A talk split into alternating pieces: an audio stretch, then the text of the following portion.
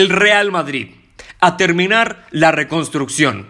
Le doy la bienvenida a este nuevo episodio de este podcast. Yo soy Jera Gómez y hoy hablaremos sobre cómo este Real Madrid va a poner fin a esta reconstrucción que dio inicio hace casi dos años tras la salida de uno de sus máximos referentes, no en su momento, en la historia del Real Madrid. Cómo Zinedine Zidane y Florentino Pérez van a armar a este equipo, cómo le van a dar balas a esta pistola para por fin dar el salto a los máximos estándares del fútbol mundial. Cosa de la cual el Real Madrid se ha olvidado tras la salida de este jugador que marcó época en el Santiago Bernabéu.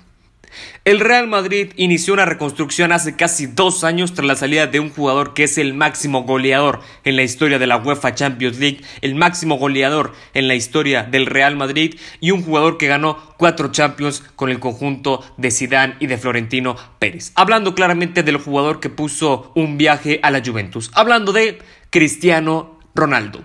El Madrid, ¿por qué yo le digo que el Madrid inicia una reconstrucción tras la salida de este equipo? Que es algo que usted seguramente se ha de estar preguntando. ¿Cómo el equipo que ganó tres Champions consecutivamente pusieron una reconstrucción tras la salida de CR7? Usted yo creo que se ha de estar preguntando esto. Bueno, le voy a contar. El Real Madrid sabía que la generación dorada que tuvieron por la cual ganaron el tricampeonato de la UEFA Champions League estaba empezando a llegar no a su fin, sino a estar cerca de un final muy cercano, si lo puedo decir de esa manera. Porque el Real Madrid, el año después de la salida de Cristiano Ronaldo, el año siguiente de la salida de CR7, tuvo un año fatal, pero fatal. En la Liga Española se quedaron muy, pero muy lejos del líder que fue el Barça, casi a más de 15 puntos. En la Copa del Rey no existieron y en la UEFA Champions League fueron eliminados por el Ajax en el Santiago Bernabéu. El Real Madrid sabía que le faltaba gol, que le faltaban mejores ideas y sobre todo porque se les fue Zinedine Zidane, se les fue paquete completo, se les fue Cristiano y se les fue Zidane en un mismo año tras ganar el tricampeonato de la UEFA Champions League. Ahora, Zidane regresa en invierno y esta temporada Zidane tuvo el mando de poder eh, armar su propio proyecto, de proponérselo a Florentino Pérez y decirle, estos jugadores se van, esto se queda, vamos a invertir, vamos a vender. Y bien, el Real Madrid yo le digo que inició una reconstrucción porque, a ver, vamos a iniciar por jugadores. Sergio Ramos, hay que considerar, Sergio Ramos ya no es un jovencito, hay que considerar eso. Sergio Ramos ya no es un joven, ya no es un jugador que vaya a despuntar su carrera. Sergio Ramos es un líder en la defensa, es una total aplanadora, pero tampoco es que su carrera vaya para arriba. ¿Y qué hace el Real Madrid para ir reconstruyendo a este equipo, para darle revulsivos jóvenes de calidad al conjunto blanco? El conjunto de Florentino Pérez decide fichar como revulsivo a Eder Militao, que para mí Eder Militao no es un defensa central natural porque no tiene la fuerza ni las características para posicionarse y ser un revulsivo de la figura de Sergio Ramos. Ahora, Marcelo también no es un jovencito. Marcelo ya supera los 30 años de edad, se ve reflejado en su nivel, cómo lo ha ido desempeñando en el campo, y Florentino Pérez y Zidane deciden fichar a Ferland Mendy, teniendo a Sergio Reguilón, deciden ir por Mendy, que es un joven de 23 años, de 24 creo más bien, que jugaba en el Olympique de Lyon francés y que ha sido un revulsivo muy bien para Marcelo, que como lo digo, no es un jovencito que vaya a despuntar su carrera. El Madrid sabía que tenía que darle mejores fichas en ofensiva a un jugador como Karim Benzema y deciden ir por Luka Jovic, un joven que en Eintracht Frankfurt rompió todas las porterías de la Bundesliga, que con el Frankfurt estuvo cerca de llegar a la final de la UEFA Europa League, pero que este año ha sido un total fracaso. Y un punto importante por el cual estos jugadores mencionados que llegaron este verano al Real Madrid, petición por Zinedine Zidane, un punto por el cual han fracasado es porque Zidane se ha olvidado del cuadro Se ha olvidado de darle oportunidades a estos jugadores, de que se conjunten y que puedan dar un partido completo. Zidane se ha olvidado de darle oportunidad a los suplentes y eso es un punto importante por el cual no han sobresalido. Ahora, el Real Madrid es muy difícil que le podamos decir a Florentino Pérez ficha a tales jugadores de cara a la próxima temporada. Gástate más de 50 millones de euros en este jugador para que el próximo año rompa todas las porterías o no permita que nos claven gol o que domine el medio campo, dependiendo de la posición. Es muy difícil decirle eso a cualquier presidente de cualquier equipo en este deporte porque no hay dinero, la economía está por los suelos, entonces, bueno, los equipos están prácticamente no, no total en crisis, pero no tienen el dinero o la materia prima suficiente para poder fichar jugadores de calidad y dar el salto a ganar los máximos trofeos en este fútbol. Pero el Madrid la ventaja que tiene es que tiene bastantes jugadores de gran calidad que están brillando en otros equipos y están cedidos. Tiene jugadores cedidos en equipos en España, en Alemania, en Inglaterra, en cualquier eh, equipos del mundo. El Madrid tiene jugadores regados, los tiene cedidos y están en un nivel impresionante, en un nivel excéntrico. Y le voy a mencionar quiénes son, los jugadores más importantes, los principales. El primero, Agraf Hakimi, defensor por derecha y también puede jugar por izquierda, de Marruecos, que ahorita mismo está cedido en el Borussia Dortmund y que es de los mejores laterales del mundo, ya ni hablar de la Bundesliga, del mundo. Agraf tuvo una participación en el Mundial de Rusia 2018 muy buena, se fue cedido al Dortmund y ha tenido una gran participación, ha dominado por completo a la Bundesliga y tiene un deseo muy grande de regresar al Real Madrid. El siguiente, Martín Odegar, medio centro ofensivo eh, noruego, muy joven, que está ahorita mismo cedido en la Real Sociedad ha, roto completamente las porterías y a las defensas de la Liga Española. Odegar ha sido una pieza fundamental en el sistema de la Real Sociedad. Es el mejor jugador de ese equipo. Le marcó gol esta temporada al Real Madrid con la playera de la Real Sociedad jugando en el Santiago Bernabéu. Odegar, yo creo que no hay duda de que Zidane y Florentino Pérez lo van a buscar repescar porque es un jugador que sobre todo cuando estuvo cedido en Holanda rindió a la perfección.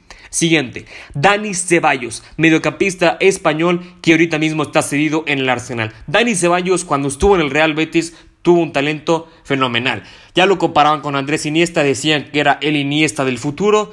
Dani Ceballos tiene características ofensivas muy buenas, tiene un gran pase, se lo pelearon tanto Barcelona como Madrid, se fue a la casa del Santiago Bernabéu, ha sido un total, fracaso y se fue cedido al Arsenal. Y en el Arsenal a inicio de temporada fue uno de los mejores medios de la Premier, pero ahorita mismo no está brillando como se esperaba, pero que con esta crisis, con esta necesidad de rellenar la plantilla sin Edin Zidane, estaría considerando su vuelta. El siguiente, Sergio Reguilón, defensor por izquierda, titular del Sevilla. Sergio Reguilón es un jugador que se mata completamente en el campo, que el equipo en el que esté va a defender a muerte la playera, los colores de ese club. Sergio Reguilón es un jugador que defiende muy bien, con mucha garra y que yo creo que si regresa al Real Madrid y le das la oportunidad, te va a callar la boca si dices que es un jugador que no tiene derecho de portar la camiseta del Real Madrid. Siguiente, Andrei Lunin, portero ucraniano que está ahorita mismo cedido, creo que en el Real Valladolid. Eh, Andrei Lunin llegó hace dos años al conjunto blanco. Eh, para mí tenía muchísimas papeletas para ser un portero que tuviera participación en el Real Madrid, pero teniendo encima de él a Keylor, a Courtois, pues qué aperturas, qué puertas esperas que se te abran. Entonces lo deciden ceder a Leganés, regresa al conjunto del Madrid. Ahora se viene cedido al conjunto del Real Madrid Alfonso Areola y deciden cederlo al Real Valladolid. Yo creo que Lunin es una pieza muy segura que vaya a ser jugador del Real Madrid el próximo año, porque Areola, el portero suplente de Thibaut Courtois, que es el arquero titular del Madrid, ahorita mismo está cedido en la Casa Blanca. Areola le pertenece al Paris Saint-Germain, entonces no sorprendería que eh, Florentino no buscara una extensión de su préstamo y decidiera traer de vuelta a Lunin y le diera participación Zidane en los partidos no tan importantes. El siguiente, Álvaro Odriozola. Odriozola que llegaba muy prometedor de la Real Sociedad, defensor por derecha español que ahorita mismo está seguido en el Bayern Múnich, no es titular en el conjunto alemán, no creo que tenga grandes participaciones si deciden traerlo de vuelta. Odriozola yo creo que sería más considerado como una venta. Y el siguiente gran jugador de buen nivel que está cedido en el Granada, defensa central español, Jesús Vallejo. Vallejo es un joven que le gusta jugar muchísimos minutos en el Real Madrid, le gusta defender mucho la playera del conjunto blanco, pero que con los jugadores que están ahorita mismo como centrales, de los que se rumorea que pueden llegar al conjunto blanco a defender eh, la defensa del Madrid, es muy difícil que Vallejo tenga posibilidades de participación en el Madrid. Pero si le das la oportunidad, es un joven que puede rendir muy bien, pero no a la perfección. Vallejo es un central con grandes características, es un central natural, pero que sin duda alguna no tiene cositas o cualidades para darle participación, al menos como titular. Ahora, considerando estos jugadores, a excepción de Álvaro Driosola, el Real Madrid la próxima temporada va a tener un equipo bastante lleno. Es la ventaja que el Madrid tiene, que los jugadores que tiene seguidos son de una gran calidad y que le van a rendir muy bien a Zidane, que viven un gran momento en sus equipos en los que están cedidos y que con Zidane le pueden dar un plus muy grande al Real Madrid. Ahora, como yo digo que este Real Madrid tiene que poner fin a esta reconstrucción, el Madrid tiene que fichar jugadores de cara al futuro, que le cubran presente y futuro. Eso necesita Florentino Pérez, que cubran los intereses de este presente y del próximo futuro, de un futuro muy cercano. El Real Madrid debe de entender que debe de fichar jugadores que tienen un potencial muy grande y que pueden armar un equipo galáctico de cara a los próximos años. Y voy a empezar con el primer nombre que debe de llegar sí o sí y que la afición del Real Madrid lo pide a gritos en las oficinas del Santiago Bernabéu y un jugador que es soñado por todos los merengues y por toda la afición del Real Madrid. Y estoy hablando del jugador que debe de ser la cabeza de este proyecto, que debe de ser la cereza de este pastel y que a sus 18 o 19 años, no recuerdo muy bien, fue campeón del mundo en su primer mundial con la selección de Francia. Y sí, estoy hablando claramente de Kylian Mbappé.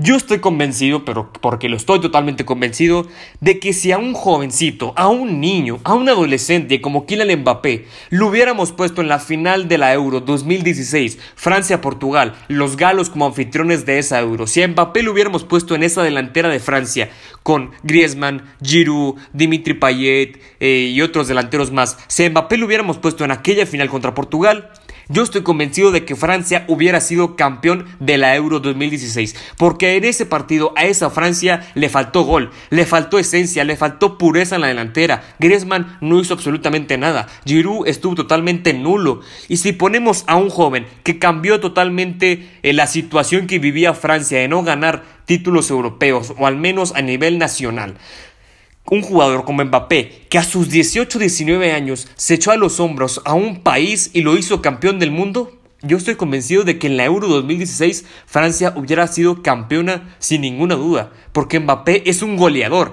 ¿Y qué necesita este Real Madrid? Necesita gol. Si yo le pregunto a un aficionado del Madrid, que seguramente me están escuchando ahorita aficionados del Madrid, y si no me están escuchando eh, aficionados del conjunto blanco, que gracias porque nos están sintonizando, la verdad, muy agradecido. Un abrazo aquí de corazón, hermano. Yo le voy a preguntar, ¿usted cree que el equipo que va a armar Zinedine Zidane de cara a la próxima temporada, con los jugadores que tiene ahorita mismo en plantilla y con los que van a regresar de su préstamo, ¿usted cree que el Real Madrid tiene plantilla para ser campeón de Liga, de Copa y de Champions? Piénselo mientras me tomo un traguito de agua. Ay, hijo de su madre, está fuerte el calor aquí, ¿eh? Póngame en mis redes sociales cómo está el clima en su en donde esté usted, porque acá donde estoy yo hace un calor infernal. Bueno, ya le pregunté yo eso. Ahora, yo le voy a dar mi opinión. El Real Madrid tiene plantilla para ganar la Liga Española y la Copa del Rey, más no la UEFA Champions League. Porque este Madrid parte de una reconstrucción tras la salida de un goleador, de un jugador que se echaba el equipo al hombro, como lo era Cristiano Ronaldo. En este Real Madrid no hay ningún equipo que se eche el equipo al hombro. Asensio no lo hace, está lesionado. Isco no tiene participación por parte de Zidane ya. James, James yo creo que ya ni juega en el Real Madrid. Gareth Bale centrado más en jugar golf que jugar en el Real Madrid. Eh, Vinicius Jr. no mete ni un gol. Rodrigo está marginado en el Real Madrid de Castilla. Luka Jovic ha sido un fracaso. Benzema no es un delantero. Benzema es un mediapunta. Benzema no es un goleador. Es una tontería que le exijan a Benzema marcar goles cuando no es su labor. Si por algo Cristiano era un goleador en el Real Madrid, era por el gran trabajo que Benzema le daba en el conjunto del Madrid. Y Kylian Mbappé siendo un delantero goleador, un delantero con una velocidad enorme, con una agilidad excéntrica, es un jugador que le hace falta al Madrid. Es un jugador que cuando le mencionas Real Madrid, se derrite por completo. Es un jugador que sueña con vestirse con la camiseta de los merengues, que sueña con ser un galáctico, que sueña con ser delantero en el Santiago Bernabéu con la playera del Real Madrid. Y esos jugadores no les puedes decir no, y porque sobre todo son de los mejores del mundo. A mí a mi gusto, después de Cristiano y de Lionel Messi, es el jugador que más me gusta, el jugador que firmaría para mi equipo sin duda alguna. Es un goleador, es un jugador que juega muy bien en equipo, que tiene una gran velocidad un gran desmarque, Mbappé debe ser la cabeza de, esta, eh, de este proyecto para que le pongan fin a esta reconstrucción. Mbappé no le puede decir que no Florentino Pérez. El siguiente hombre que debe llegar al Real Madrid para poner fin a esta reconstrucción es Erling Haaland. Erling Haaland que es de los mejores rematadores del mundo, y bueno, ya le iba a decir de la historia, pero no, no, de los mejores rematadores del mundo. Noruego que juega ahorita mismo en el Borussia Dortmund y que es el goleador de la UEFA Champions League, que lo hizo en aquel entonces con el Salzburgo. Erling Haaland tiene más de 40 goles esta temporada. Es un jugador que ha roto totalmente todas las porterías de todo el mundo. Erling Haaland es un jugador que si le pones el balón en el pie frente al arco rival, te mete un gol seguro. Erling Haaland es un jugador de los que necesita el Real Madrid en ataque. Es un goleador. ¿Y qué necesita el Real Madrid? Goleadores. Porque el Madrid tiene buena defensa, tiene buen mediocampo, pero no tiene lo que necesitas para ganar una Champions, que es gol. Y Erling Haaland tiene esas características. Noruego, muy joven, que si el Madrid se lo lleva, va a ser un gran acierto. Siguiente, el Madrid necesita un mejor revulsivo para la defensa central. Como lo dije, Eder Militao no es un defensa natural eh, que pueda cubrir eh, o ser revulsivo de Sergio Ramos. No tiene la fuerza, no tiene las características. El Madrid tiene que pensar en Dayot Upamecano o en Rubén Díaz. Upamecano, defensa central francés, muy joven que juega en el RB Leipzig. Y Rubén Díaz, defensa central portugués, muy joven que juega en el Benfica. Dos centrales que ya se les ha puesto mucho en el radar del Real Madrid, que ninguno ha firmado, pero que el Madrid tiene que firmar a uno de estos dos porque son centrales con mucha fuerza, con muchísimas características para defender y que van a ser revulsivos muy grandes en este presente y en el futuro para Sergio Ramos. Y el último fichaje que debe de dar Florentino Pérez para poder poner un punto y aparte a esta reconstrucción es Eduardo Camavinga, mediocampista del State Reims de la Liga Francesa. Casemiro, que es el contención titular del Real Madrid, que ya tiene 28 años, necesita un revulsivo, necesita un suplente. Y qué mejor que Eduardo Camavinga. Casemiro no tiene a nadie que le supla, no tiene a ninguno. Fede Valverde es titular con Casemiro y con Tony Cross. Luca Modric no puede defender.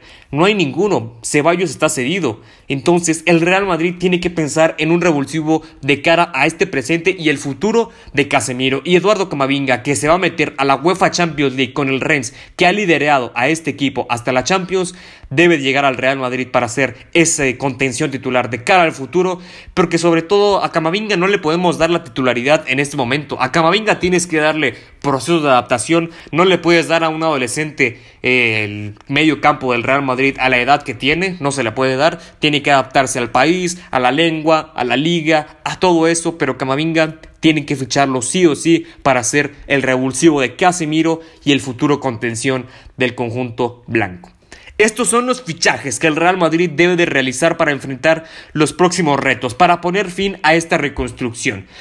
Y voy a mencionar algo aquí importante que también quería ponerle ahí un añadido al Real Madrid sobre Zinedine Zidane. Si por algo el Real Madrid tiene muchísimos jugadores heridos, especialmente aquí tengo a dos mediocampistas como lo son Odegaard y Ceballos, es porque Zinedine Zidane tiene una maña muy mala de obsesionarse con un mismo jugador tanto tiempo y de no firmarlo. Es lo peor, que se obsesiona tanto con él que no lo termina firmando, no lo ficha. ¿Y de quién estoy hablando? De Paul Pogba.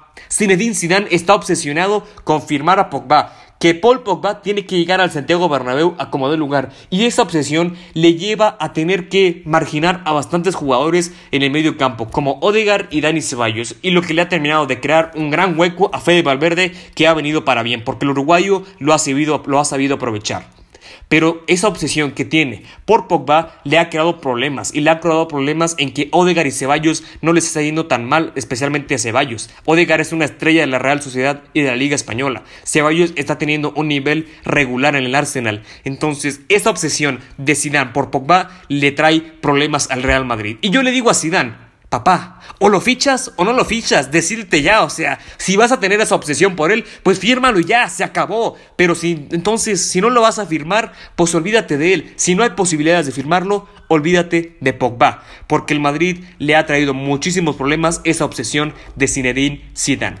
Ahora, vamos a ver la alineación que el Real Madrid tendrá con estos fichajes, con estos regresos de préstamo de cara a este presente y un futuro muy cercano Indiscutible en el arco, Thibaut Courtois y como suplente del arquero belga, Andrei Lunin. Línea de cuatro con Dani Carvajal por la banda derecha, los dos centrales, Rafa Barán y Sergio Ramos y por la banda izquierda, Sergio Reguilón. Sí, Reguilón. Como ya lo dije, para mí Reguilón tiene mejores características a la defensiva que Mendy y que Marcelo.